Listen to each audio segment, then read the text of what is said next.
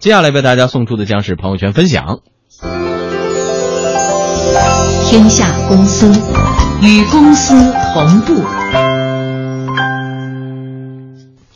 天下公司直播继续，刷新朋友圈观点及分享，请出经济之声观察员张立东与我们分享他今天的朋友圈话题是：圈钱的自媒体会死得很惨，这是不是有所指吧？啊，这是带一个问号的，因为呃，更多的是这个所谓的圈钱呢，实际上讲的就是说只顾眼前利益的这样的自媒体呢，可能会遇到这个他的路越走越窄的一个问题。那今天分享的这样的一个呃信息啊，呃是说呢，最近有很好几条这个消息啊都不太有利于自媒体。首先是有关部门呢出台了一个暂行规定，对自媒体的内容呢进行了一个资格的认定和一个方向的一个划定啊。那么呃，在前一段时间呢，公布的一个微信的阅读数的公布呢，又将原来原来呢这个处在不太透明的这个自媒体的公号呃进行了一个彻底的一个大曝光。啊，这样的一个数据呢，对于自媒体来说呢，确实不是够有利的。另外还有一个事情呢，就是据说呢，某一家即将赴美上市的公司，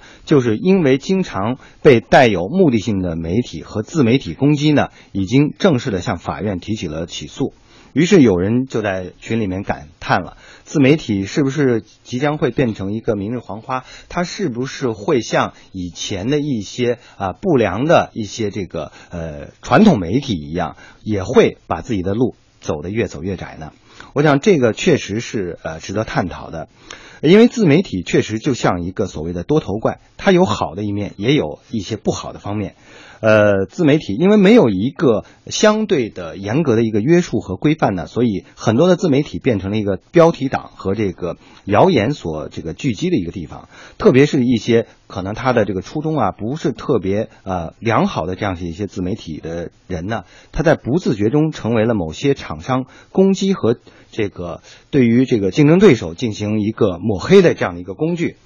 甚至呢，有些自媒体呢变成了左右逢源。那今天呢替甲方攻击乙方，明天又变成了帮乙方来回击甲方。这样呢，它就造成了时间一长之后，实际上甲方和乙方都会对你这个自媒体的公信力啊，包括你的价值，就是你的这个内容生成的价值产生这样的一个疑虑。所以我想呢，呃，如果说你只顾眼前的利益的话，这样的自媒体等待它的可能就是越走越窄的一条路了。好，谢谢李总的分享。